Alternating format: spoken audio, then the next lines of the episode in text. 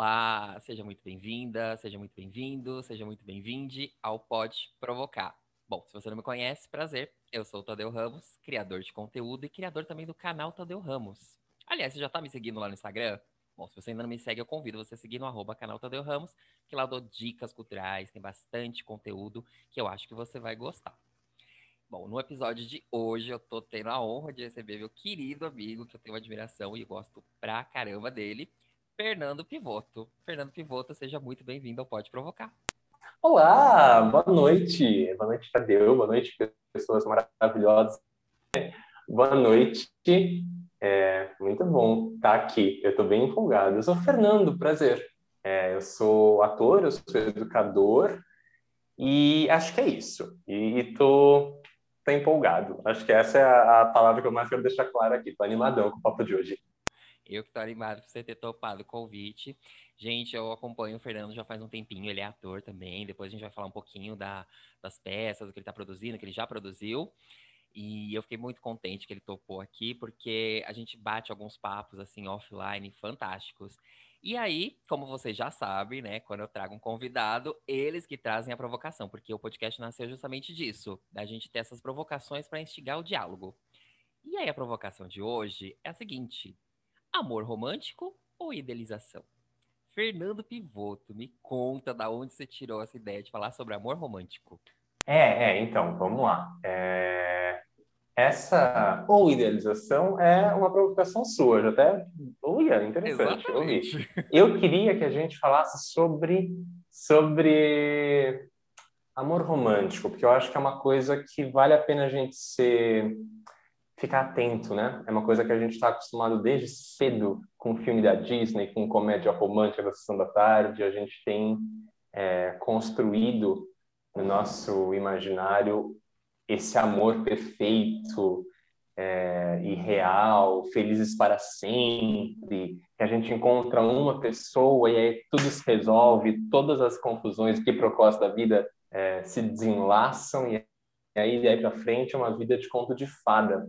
É, é uma reflexão que eu tenho feito constantemente em relação à minha vida e às minhas relações afetivas de isso existe de fato? O quanto disso existe? O quanto disso existe porque a gente também é, embarca nessa ficção e topa vivenciar essa ficção, ou quanto que no dia a dia é, a gente descobre outras possibilidades de afeto e como as relações adultas humanas são muito mais complexas e plurais daquilo que a gente aprende como modelo de Hollywood, né? Então, fiquei, quando você falou do que a gente poderia falar, eu senti que isso poderia ser interessante, mas eu vou inverter a pergunta, entendeu? Eu queria ouvir de você. O que, que é amor para você? Eu vou te dizer que eu não sei.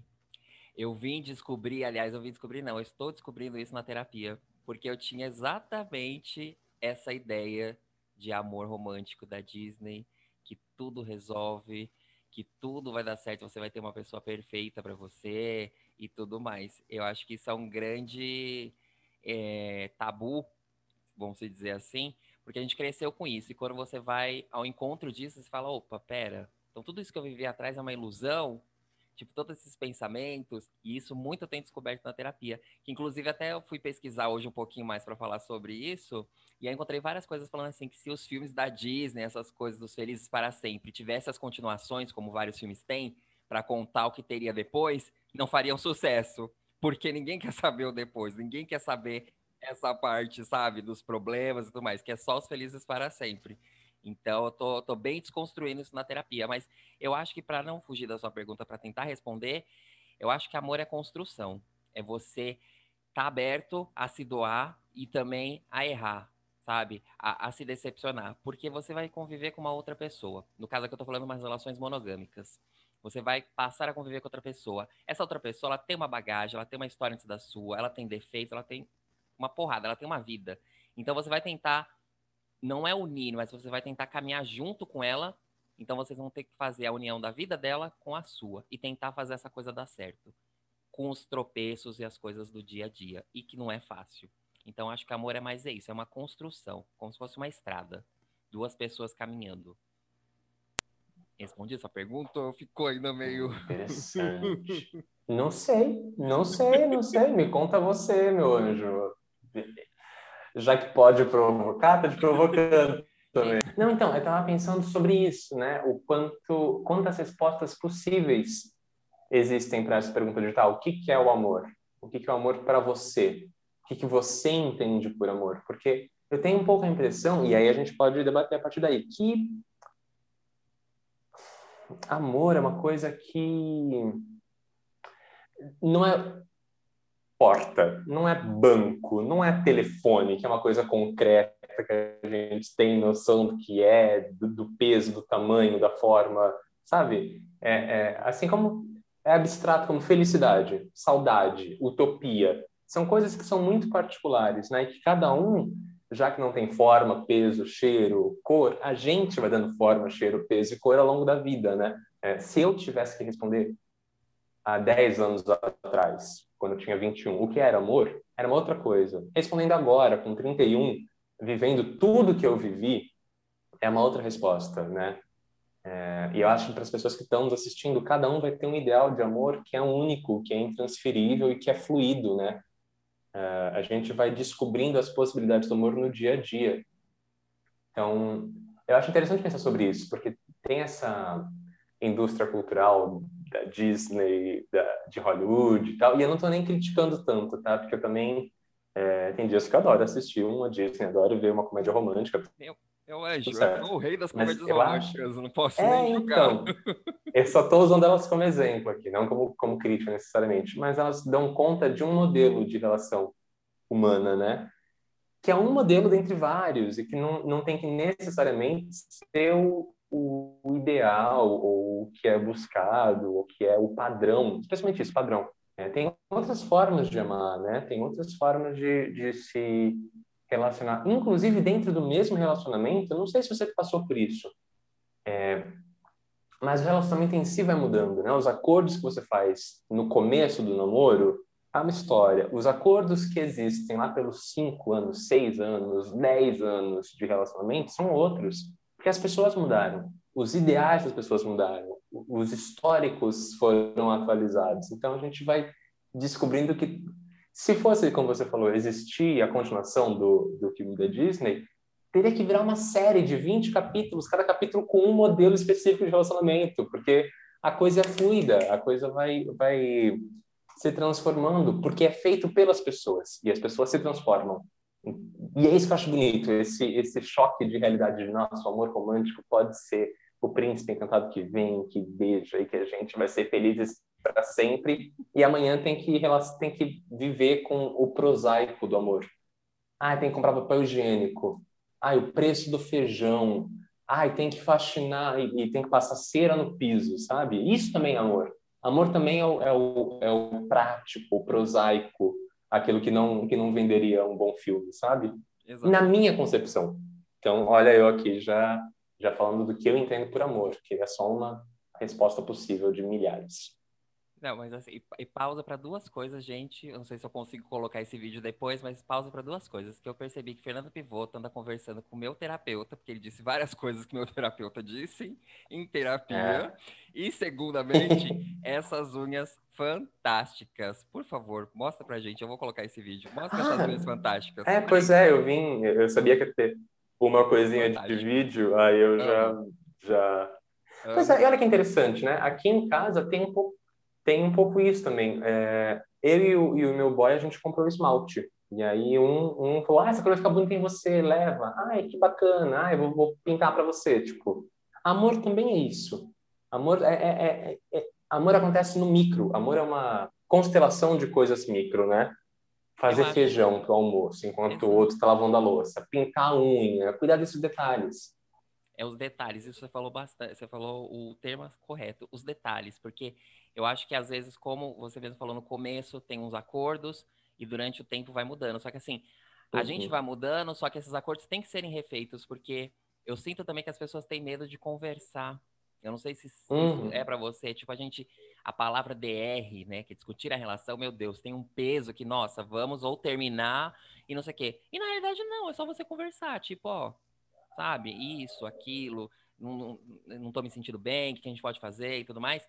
E esses pequenos detalhes do dia a dia que você tá falando é o que vai combinando pro amor ser essa construção, sabe? Porque, gente, é sério, nem todo dia a gente tá bem, principalmente agora nesse momento de pandemia, mas a gente não acorda um dia puto da vida e não quer ver ninguém, entendeu? E mesmo que você tá no relacionamento, tipo, hoje uhum. é vez espaço, eu não quero te ver, alguma coisa, falar assim, mas não quer dizer que você deixou de amar a pessoa, é só aquele momento, né? Só que aí a pessoa pega aquilo Sim. num outro contexto, e aí não conversa, e aí, tipo, as relações vão indo por água abaixo, porque você não tem essa falta de comunicação.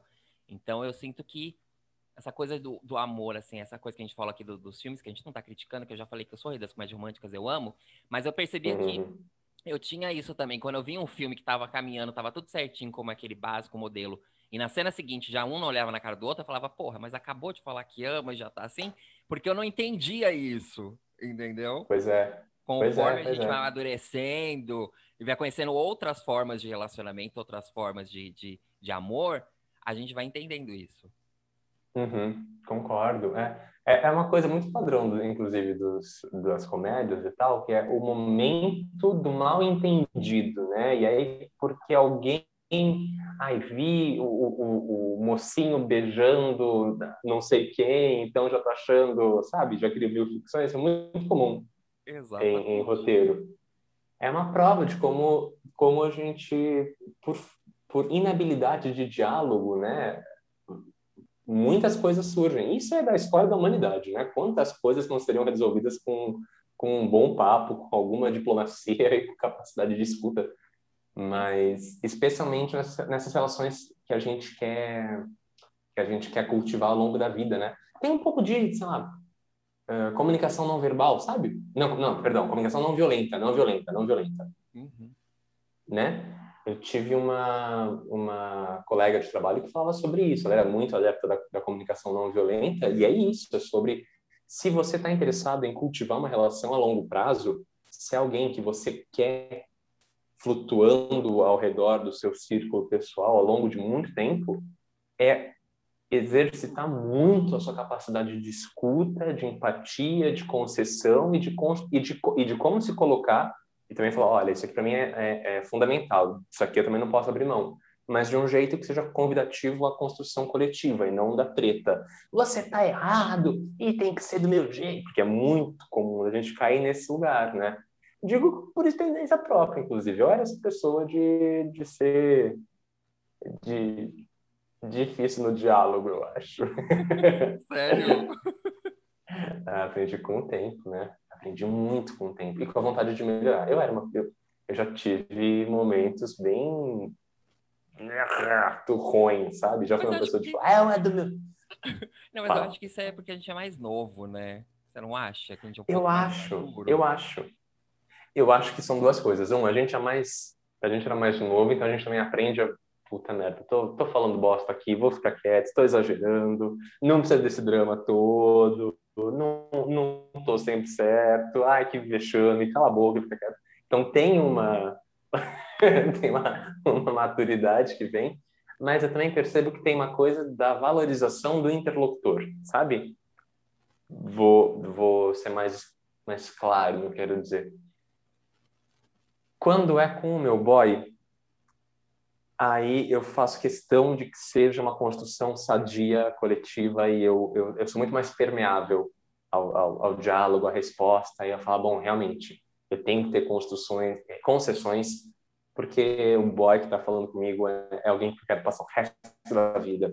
Então eu tenho que valorizar profundamente esse canal de diálogo que a gente tem. Com outras pessoas, ainda sou essa pessoa que vai falar, é do meu jeito sim, filha da puta, se não for... mas depende do interlocutor, né? É, mas eu acho que isso varia também, não é com todo mundo, né? Porque tem umas pessoas também que se você não for desse jeito, se você não se impor, elas uhum. acabam querendo impor elas a você e aí você já viu que dá uma lambança, né? Então acho que é caso. É, pois é. Porque isso também pois eu tô é, aprendendo na é, é, terapia, é. de me impor também, a minha vontade, entendeu? Porque eu era muito omisso, porque era muito mais uhum. para os outros do que para mim. Então isso também em relações é. ficam ruins. Mas eu queria te é. perguntar se hum, você mano. acha que esse negócio dessa idealização que a gente tem desse amor romântico vindo para a comunidade LGBT é justamente porque a gente nunca viu muito isso representado. Eu digo representado assim, a maioria dos filmes que a gente cresceu assistindo, que a gente falou aqui de comédias românticas, são héteros. Né? São sempre o casal uhum. da mocinha, como assim. A gente uhum. não tinha essa representação nas telas, em livros e tudo mais. Então, você acha que boa parte disso da gente querer viver aquela história é porque a gente ficou meio órfão disso? Então a gente quer aquilo para a nossa vida? Tipo, eu quero aquilo que eles têm, tipo, nas telas eu quero para minha vida. Ou você acha que não e é outra coisa? Não sei, sabia? Não sei, não sei. Acho uma resposta muito complexa é, que, que precisa avaliar vários, várias, vários indicadores, né? Quando a gente, tudo bem, a gente tem ao longo da nossa história muito pouca representatividade na indústria cultural. Concordo contigo nesse ponto. É, mas ao mesmo tempo a gente pode ver todos os modelos que a gente tem, como sei lá relações monogâmicas, sabe? É uma coisa que é, é por padrão entende nessa né, sociedade atual que a gente tem que ter é, o núcleo é o núcleo afetivo é composto por duas pessoas e nunca mais do que isso, né? Uhum. Isso é uma coisa que é que é equânime, que é igual para héteros, bis e, e, e, gays, né? Assim, por por padrão, a, a, o que a gente entende por definição amorosa quando a gente sai da fábrica e vai para o mundo é isso, né? Que são só duas pessoas. E isso é uma coisa que impacta héteros e gays em alguma medida semelhante, sabe? A gente entende em algum lugar do nosso imaginário que a gente vai conhecer uma pessoa que vai ser essa pessoa pelo resto da vida, né? Ou que todas as pessoas que vieram até essa pessoa foram um aprendizado ou foram um caminho construído até chegar na alma gêmea. A gente tem conceito de alma gêmea até hoje. Verdade. que vem dos gregos, que vem de dois mil anos e, sei lá, três, quatro mil anos atrás. Então, ao passo que a gente, eu concordo com você, não tem muita representatividade, é, tem coisas que são repetidas à exaustão e que já habitam o nosso inconsciente coletivo, como o conceito de alma gêmea, que é grego, né, que é da, do berço da sociedade ocidental. É, a ideia é que a gente vai ter uma pessoa e só uma pessoa, e não cinco pessoas. Por que a gente não tem essa, o conceito de poliamor, mas só de um amor único? Então, eu não sei, eu acho que a, a falta de representatividade é uma questão que a gente pode abordar. Mas quando a gente olha para tudo, quantos casais héteros ou, ou bis ou, ou, ou homoafetivos você conhece que são compostos por três pessoas, ou quatro, ou cinco? quantos modelos de relacionamento você conhece que não são desse padrão, que é o primeiro que vem na nossa cabeça quando a gente fala casal, o amor, o namoro? Que palavra que surge na tua cabeça quando você fala namoro? Casamento.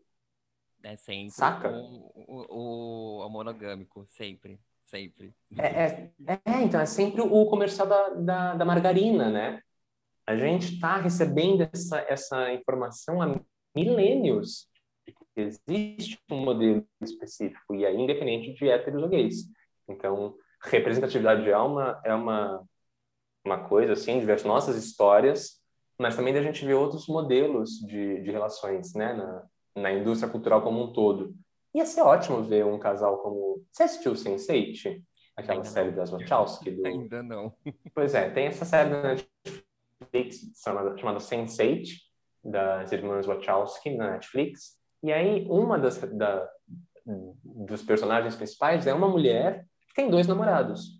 E a gente não vê muito isso, assim, né?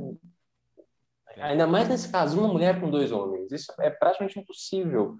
É, e isso desafia esse conceito de amor romântico, de que vai ter uma única pessoa que vai estar lá com você pro resto da vida. Não, tem outros modelos, outras possibilidades. Mil. E a graça é essa, né?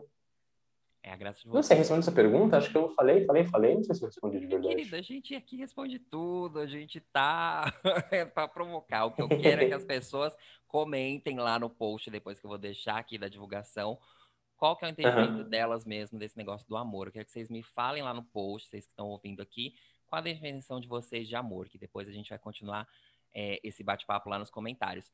Mas você respondeu uhum. a minha questão e realmente é uma coisa complexa. Eu acho que falar, como você falou já lá atrás, de sentimentos, como não é uma coisa concreta, a gente pode ter várias interpretações.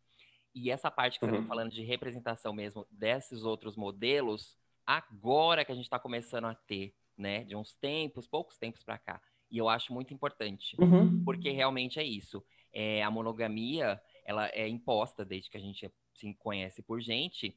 E você tem que ter direito a experimentar outras coisas, entendeu? Você tem que ter a, a oportunidade de, de saber que tem outros modelos, você pode conhecer outras pessoas, você tem que estar bem. Eu acho que o, o- a questão é essa. Você tem que encontrar aquilo que te faça bem. Se é uma pessoa Sim. só, se são duas, três, quatro, isso seja hétero ou homo, não interessa, Uhum. mas assim que você esteja bem, entendeu? Porque eu acho que muita gente se força, às vezes, a estar no modelo que não convém, mas só para ou satisfazer o, o parceiro, ou então satisfazer, sei lá, um desejo, uma idealização que ela tenha. Que cai naquilo que a gente fala de Sim, idealização. exato, né? exato. Então eu acho que falta Exato, muita gente exato. começar E- a se conhecer muito, né? Falar o que, que eu gosto, o que, que é bom para mim. E tá aberto a isso, né? Uhum. É. E, e também, de repente, pensar que tudo bem você não ter um relacionamento necessariamente. Né? Porque a gente também tem esse tabu de que ah, eu preciso ter alguém. Tanto que nas novelas é isso. O castigo maior para as pessoas é não terminar a novela é, casando com filhos, né? É, é muito comum que os, os autores colocam como punição dos personagens terminar sozinho. Quando é, é, é super saudável, plausível você ficar com você mesmo e ter várias relações breves com outras pessoas. Ou nenhuma relação breve. Vamos, de repente, você é um casal de um, é você e você mesmo, sabe? E tá tudo certo com isso também. Ou você é um casal de você e mais dez. Até bom, porque é, tá caro o aluguel, né? Então você tem que ter mais, mais pessoas para ajudar na conta.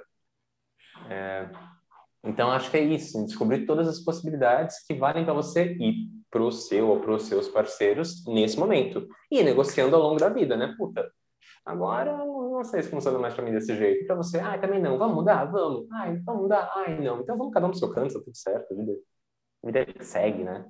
A, vida, a, a Rita Von Han tem um vídeo falando sobre isso, né? Ela fala assim, às vezes você, os seus relacionamentos duram de dois em dois anos, talvez não seja mudar o parceiro, mas sim você mudar o estilo de, de, de relacionamento. Que pode ser, entendeu? Pode Uhum. ser que você ter uma outra relação, é, que vamos supor, você está no monogâmico, você pode ir para uma relação aberta, um poliamor, Uhum. ou então não, ou fazer igual você falou, conversar. Mas o central do vídeo que ela fala é justamente isso, a comunicação. De você chegar e Pois falar é. com as pessoas. Só que a gente não, não lida bem com sentimentos, né? A gente, aliás, nunca aprendeu a lidar com sentimentos, né? Você na Exato. escola, você aprende a lidar com N coisas, português, matemática, geografia e tal, mas o sentimento que é o que te move no mundo, você nunca... Não, não é, É. ensinado a lidar com isso, né? Exatamente, exatamente, né? E aí, de novo, tem toda uma indústria cultural que te ensina a ter um modelo específico, né?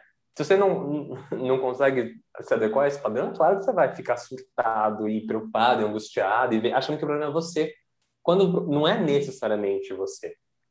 Às vezes é. Mas também, também pode não ser, né? E isso que é o bom do que a gente está vivendo agora, desses modelos outros que estão surgindo, e mostram pra gente que tudo bem você não estar adequado a um padrão monogâmico, sei lá, padrão.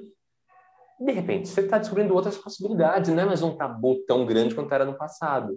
Isso é ótimo, a gente está construindo novas possibilidades do real, né? Acho bonito isso. Ainda é um pouco de tabu, claro. Ainda tem um, um estranhamentinho, mas a gente está fazendo acontecer. É, causa mesmo Você se vê num relacionamento. Pode falar. Você se veria num relacionamento não monogâmico? Eu acho que eu não Para conseguiria. você é, é normal? É de boa? É suave isso? Eu acho que eu não conseguiria. Por quê? Eu acho que eu não conseguiria estar num relacionamento aberto. Eu já pensei, Mas por quê? O que quer dizer não conseguir?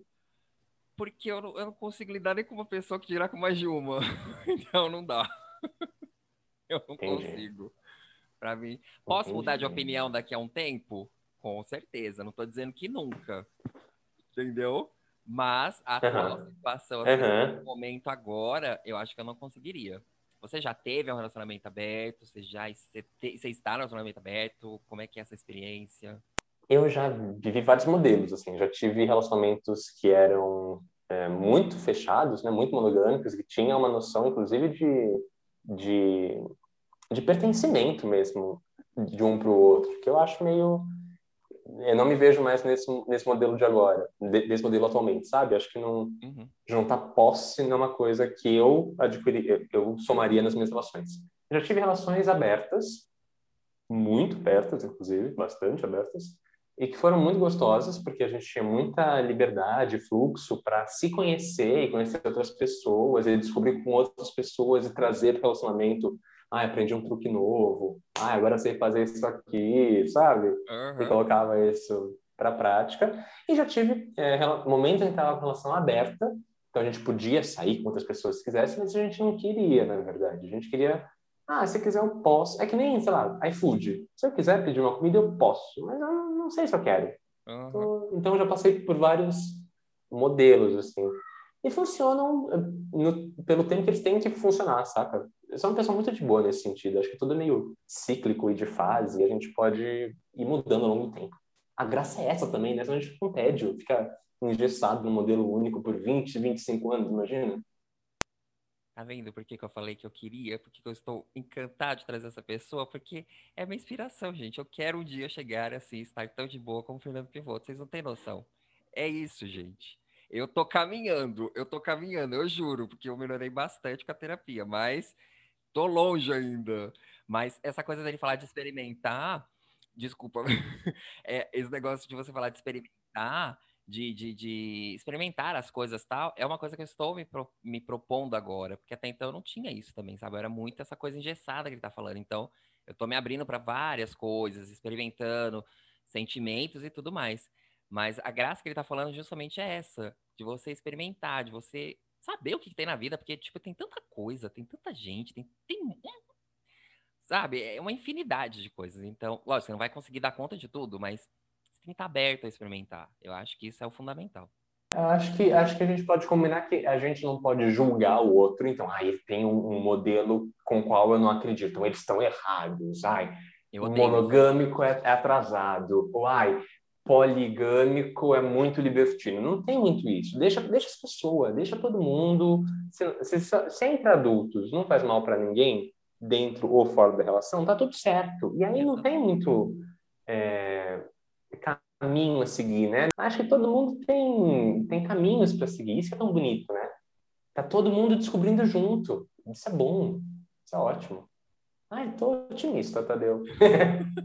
Gosto. Mas isso de, de você falar de julgar é justamente uma coisa que eu sempre bato na tecla. Você não deve julgar, porque, primeiro, uhum. o relacionamento não é seu, você não tá naquilo, então você não tem que se meter. Entendeu? Eu acho isso. Você tem que uhum. cuidar do seu. Então, se a pessoa tá no relacionamento monogâmico, se ela tá no relacionamento poliamoroso, num trisal, não sei o quê, e ela tá feliz, como o Nando Voto falou, tipo, tá entre adultos, tá fazendo mal pra ninguém, eles estão felizes, deixa a pessoa sabe? As pessoas têm um problema é. de ficar fiscalizando, sabe? O amor do outro, porque às vezes foge daquela regrinha que ela sabe, é isso aqui, fugiu disso, nossa, não é, não presta, não dá, não sei o quê. Você não sabe da vivência da pessoa, sabe? Então deixa as pessoas uhum. viverem. É isso, não é? é? E esse é um mantra para tudo na vida, né, mano? É consentido, você não faz mal para ninguém. Deixa as pessoas, né? Vamos brigar pelo que interessa, vamos brigar por como as pessoas se relacionam. Tá tudo bem. e me conta uma coisa, amigo. Então a gente tá falando desse negócio de relacionamento e tal. Como que isso, como que a pandemia afetou o seu relacionamento ou não afetou? Como é que foi esses períodos, já que já estamos mais de um ano em quarentena, né? Nós e 14 pessoas mais no país, porque, né? Enfim. Então, como que isso é, afetou o seu relacionamento? Como é que tá sendo esse um ano? Como é que foi esse um ano de, de pandemia para você? Cara, é... para mim foi muito bom estar tá passando por esse processo com o meu namorado. Para mim é... foi muito importante porque a gente conseguiu compartilhar as angústias desse momento. É... a gente conseguiu segurar a barra um do outro. Então, quando um estava mal, o outro segurava a onda. Depois, quando o outro estava mal, um segurava a onda depois, quando os dois estavam mal, também estava tudo certo e a gente também passava por isso junto. E quando os dois estavam bem, estava tudo ótimo, sabe? É, é muito, para mim, foi muito importante ter alguém com quem compartilhar esse momento, sabe? Ficar isolado, ficar com medo, ficar angustiado, ficar em dúvida é, e descobrir junto. Foi, foi essencial, foi essencial. É... Eu acho que para mim teria sido muito mais difícil ter passado por isso sozinho. Se eu tivesse que ficar tipo isolado, porque eu fiquei bastante é, isolado em casa, né? Não, não, saí, fiquei muito de home office. É, então, se eu tivesse passado por isso sozinho, acho que seria uma experiência mais desafiadora.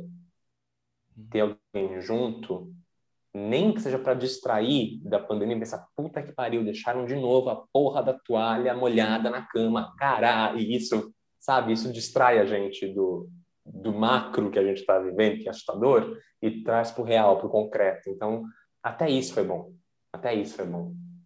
E porque o, o meu boy, você conhece, né? Ele é um puta parceiro, ele é um puta parceiro, ele é um puta, ele é incrível, ele é um cara maravilhoso. Então, isso é, em qualquer situação, a presença dele é muito boa, sabe? Nessa, ele tornou ainda tornou suportável uma situação muito, muito, muito, muito ruim. É, e para você, como é que foi? Então, no começo, foi ter... eu tava de boa, porque eu achava que seria um período curto, né? Eu era muito Alice, e a uhum. gente ia ficar fazer a quarentena, né? Aquele período. É, depois íamos sair um pouquinho com as medidas de segurança e até a vacina e todo mundo ia viver feliz para sempre. Uhum. Estamos há um ano, eu já estou pirando, uhum. e a cada dia eu tenho mais revolta nesse mundo que eu não queria ter. Mas para mim o que pega muito é não ter, é, ter, essa falta, porque eu não tô com meu boy, né? Então é diferente isso. E não dá para sair, para uhum. ver toda hora, ainda mais que ele trabalha no hospital. Então essa falta às vezes está me dando, uhum. porque a gente ia muito para teatro, essas coisas, então tá tudo agregado, entendeu? Então, para mim, tá uhum. tá sendo um pouco mais difícil, ainda mais agora nesse momento, depois de um ano, sabe? Porque não sim. tem essa, essa válvula de escape. Mas a gente vai seguindo, né? Ah, sim. Porque ainda eu perguntei isso porque eu vi alguns relatos também de muitas pessoas, assim, LGBTs, que estão sofrendo, desenvolveram crise de ansiedade, depressão, porque uhum. é, não conseguiram se manter por causa dos empregos, aí tiveram que voltar para casa dos pais. É como se você voltasse, alguns deles, uhum. para dentro do armário de novo. Então, tem todas essas questões também que afetam a gente, né? A saúde mental e tudo mais. E isso está diretamente relacionado aos nossos sentimentos, às relações. E dependendo se você não tem uma boa relação, ou com a sua família, ou com quem você está dividindo a casa, seu parceiro, sua parceira, esse confinamento se torna um peso, né? Uma coisa Sim. a mais do que a pandemia. É complicado. Sim, porque agora a gente está é, a gente está 24 horas dentro de casa, né? Exatamente. O trabalho, o lazer, o descanso, é tudo no mesmo ambiente com as mesmas pessoas. Então, é um exercício de, de escuta, de partilha, de negociação constante. Então, é, é muito complicado, é muito complicado mesmo. Eu tenho amigos que ficaram bem, bem mal porque estão sozinhos e, e, passaram toda a pandemia sozinhos, né? Sozinhos e com um gato. E para eles, outros desafios surgiram, né? Assim, tem horas que você quer alguém para conversar, para trocar, para o toque, né? Eu imagino como deve ser desafiador não poder tocar numa pessoa, não poder, sabe, ouvir uma voz humana que não seja pelo, pelo fone. E, e, e para eles foi, foi um desafio passar por isso, tem sido um desafio, mas a gente vai lidando do jeito que dá, com as relações que a gente tem, né? A gente Exato. faz muito Zoom com os amigos, a gente faz muita ligação de, de áudio com os amigos e vai existindo do jeito que dá. Isso é verdade. Essa é, parte é, ah, já fiquei. Essa parte é. do toque que você falou é, é o que faz falta mesmo. E pegando Sim, esse gancho, então, que você falou, da, dessas relações, é, vamos agora pensar um pouco no futuro. Vamos ser otimistas e que daqui a um tá. tempo estamos todos vacinados e voltamos a todos a transeuntes e tudo mais. Você acha que as uhum. pessoas vão mudar essa mentalidade de presença, de encontrar as pessoas? Elas vão. É... Não queria colocar valorizar, porque eu acho uma coisa assim muito uhum. superestimada essa palavra, mas na falta de uma, vamos colocar assim elas vão supervalorizar as relações, agora vai dar mais valor àquele tempo que está com as pessoas? Ou você acha que vai cagar tudo e a gente vai voltar como era antes, cada um no seu canto e tudo mais? O que, que você acha? Eu sou otimista. O que, que é ser otimista? otimista? Me conta. Mas eu acho que não. Eu acho que a gente não vai mudar nada. Eu acho que a gente vai hum. continuar sendo como éramos antes da, da pandemia, só um pouquinho de agravamento a mais, entendeu? Porque as pessoas vão querer viver tudo o que elas não viveram nesse ano. É aquele negócio de viver 30 anos em três. Você meio que entende? Então ficamos um uhum. ano sem fazer nada, uhum. sem festa, sem nada. Então tem algumas pessoas que vão meio que despirocar um pouco quando puder.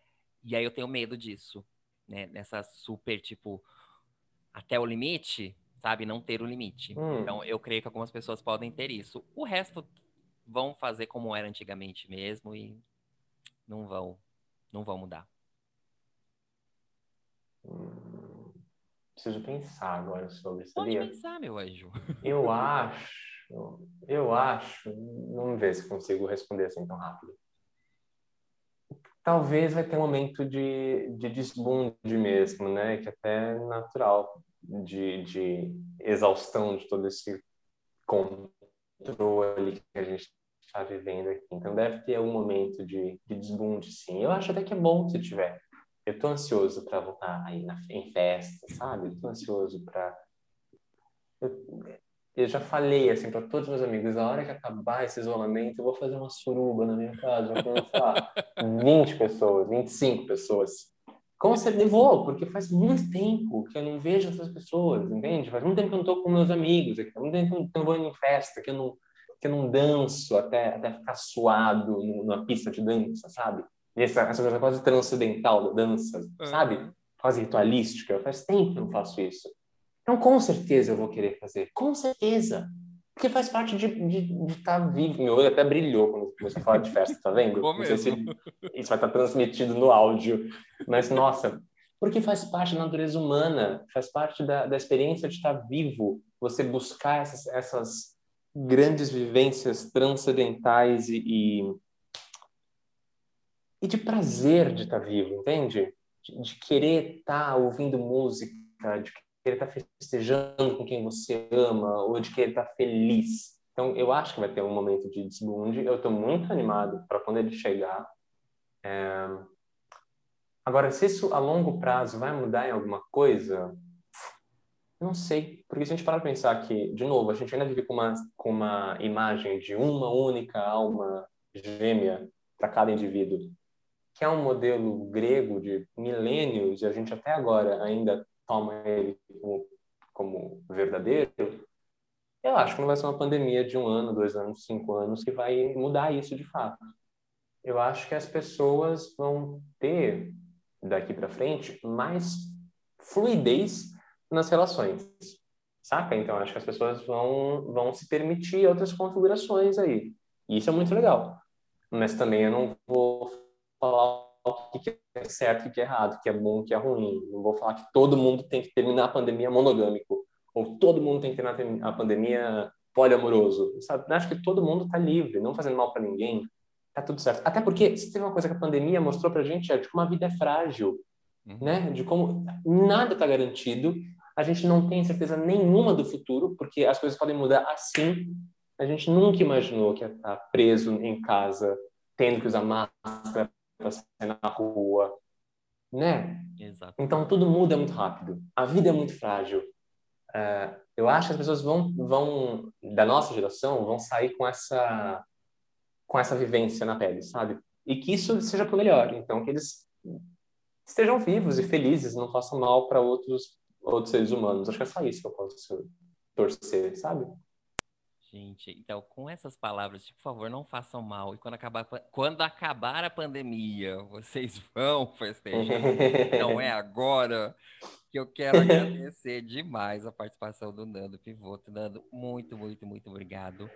É, esse papo daqui, a gente podia ficar por muito mais tempo. Como eu já disse, Fernando, tipo, ele tem várias, várias, várias é, é, camadas que a gente pode, sabe, falando e assunto com ele assim, rende. E eu gosto muito de gente assim, sabe? Que a gente pode puxar um assunto e de um assunto a gente puxa outro e assim vai. Mas eu quero agradecer demais sua participação aqui. E agora, por favor, fala pra gente o que, que você tá fazendo, onde a gente te acha, conta tudo agora pra gente, por favor. Amigo, eu vou começar respondendo da seguinte maneira: desculpa, porque cada resposta que eu te dei agora que eu tô elencando mentalmente do que a gente passou, foi uma, uma dissertação da FUVEST, né? Eu fiz teorias longuíssimas aqui, então você me desculpa por isso. Se eu estraguei o clima, você me avisa. Eu já vou cortar eu você volto agora. só falo meme. Eu, Eu só falo vou meme se precisar. Eu vou cortar você agora e já vou marcar depois da pandemia. Vou aí dar três tapas na sua cara, que você não tem que se desculpar. Você Tá, jamais beleza. quebra o clima, entendeu? Pronto, é só Tá. isso. Obrigado, Tadeu. Obrigado, ouvintes. Que, De repente eu fui muito cabeção e assim, desculpem, gente. Aqui a gente tá Perdão. pra provocar, meu anjo. Aqui a gente quer provocação, quer fogo no parquinho. Arrasou, arrasou. Qualquer coisa eu jogo uns memes no, no chat depois, sabe? Eu jogo uns GIFs, aí tá tudo certo. É, mas obrigado pelo convite, foi gostoso conversar com você sobre saudades de você, inclusive. Saudades da gente do teatro junto, né? Imagina. Eu vi uma foto que a gente foi uma vez. Saudades. Pois é, pois é. Porque esse é um papo muito gostoso para ter tomando cerveja no boteco, né? Com vários amigos. Então, quando acabar a pandemia, a gente tem que marcar Por favor. e, e retomar esse papo. E aí a gente vê o que, que mudou também na vida um do outro, esse processo todo pandêmico. É bom, quem quiser me encontrar, meu Instagram, que é meu principal veículo, assim, tem todo é a minha landing page, vou usar uma palavra super super business, é, arroba nando underline pivoto, P-I-V-O-T-T-O. Lá dá para conhecer a página do meu coletivo de teatro, então, que a gente está trabalhando agora, e a gente tem falado muito de afetividade é, homossexual, né, de como que tipo de, de, de afetividade a gente, a gente desenvolve, a gente exercita, a gente idealiza, a gente consuma. É, esse é o mote dos nossos dois últimos trabalhos e do próximo também. Então, quem quiser conhecer, por favor, acompanhe. É, e acho que é isso. Não vou puxar muito sardinha para outros lugares, mas quer me, me conhecer e ver que eu sei dar respostas mais sucintas do que as que eu dei hoje aqui no, no podcast, arroba nando, underline, pivot. Acho que é isso. Menina, gente, essa pessoa. Depois, depois que acabar aqui, eu vou dar um- uns três tapas virtualmente nele aqui, gente. Não tem problema, tá? Vocês fiquem sossegados. E é isso, galera. Eu espero então que vocês me sigam lá também no, no arroba canal Tadeu Ramos. Se vocês quiserem é, tirar dúvidas, mandar sugestões, é, críticas tudo mais, podem me mandar também no canal tadeuramos.gmail.com. E sigam lá também o Nando Pivoto, no arroba Nando underline Pivoto. Vocês não vão se arrepender. Vão por mim. Bom, semana que vem eu tô de volta e pode provocar?